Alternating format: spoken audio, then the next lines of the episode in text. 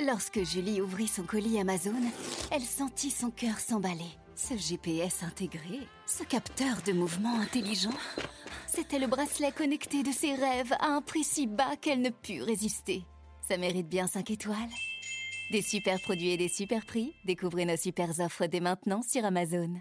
Économique avec les échos. Bonjour François Vidal. Bonjour François. Directeur délégué de la rédaction des échos, Emmanuel Macron l'a affirmé lors des vœux aux Français. Il veut faire de 2023 l'année de la réforme des retraites. Un souhait que nous avons tous intérêt à voir exaucé selon vous. Oui, cela peut paraître étonnant hein, au vu des oppositions que suscite ce projet dans le pays, mais c'est effectivement essentiel pour notre avenir. Et cela pour trois raisons. D'abord parce que cette réforme est indispensable pour assurer le financement de nos retraites. Syndicats et opposition ont beau dire le contraire, si rien n'est fait, notre système de, pension plongera dans le rouge l'an prochain et ne cessera de creuser ses pertes d'ici à 2032. Il faut donc que nous travaillions plus longtemps.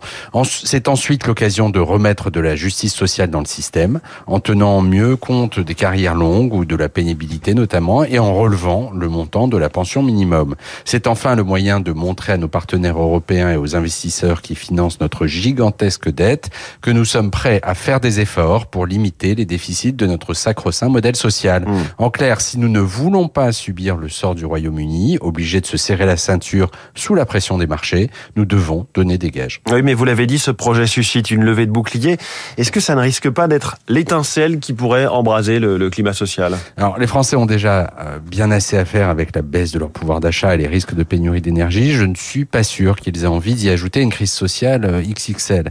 Mais ce qui est sûr, c'est qu'Emmanuel Macron n'a pas choisi la facilité en reportant le coup d'envoi de la réforme des retraites à plusieurs reprises depuis sa réélection.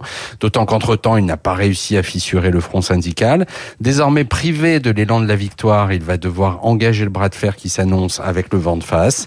De quoi justifier la résolution affichée lors des vœux présidentiels, car ce qui va se jouer dans les prochaines semaines, c'est non seulement l'avenir de notre modèle social, mais aussi le sort du second mandat du chef de l'État. Merci beaucoup François Vidal. Retraite, pouvoir d'achat, énergie, les défis de Macron en 2023.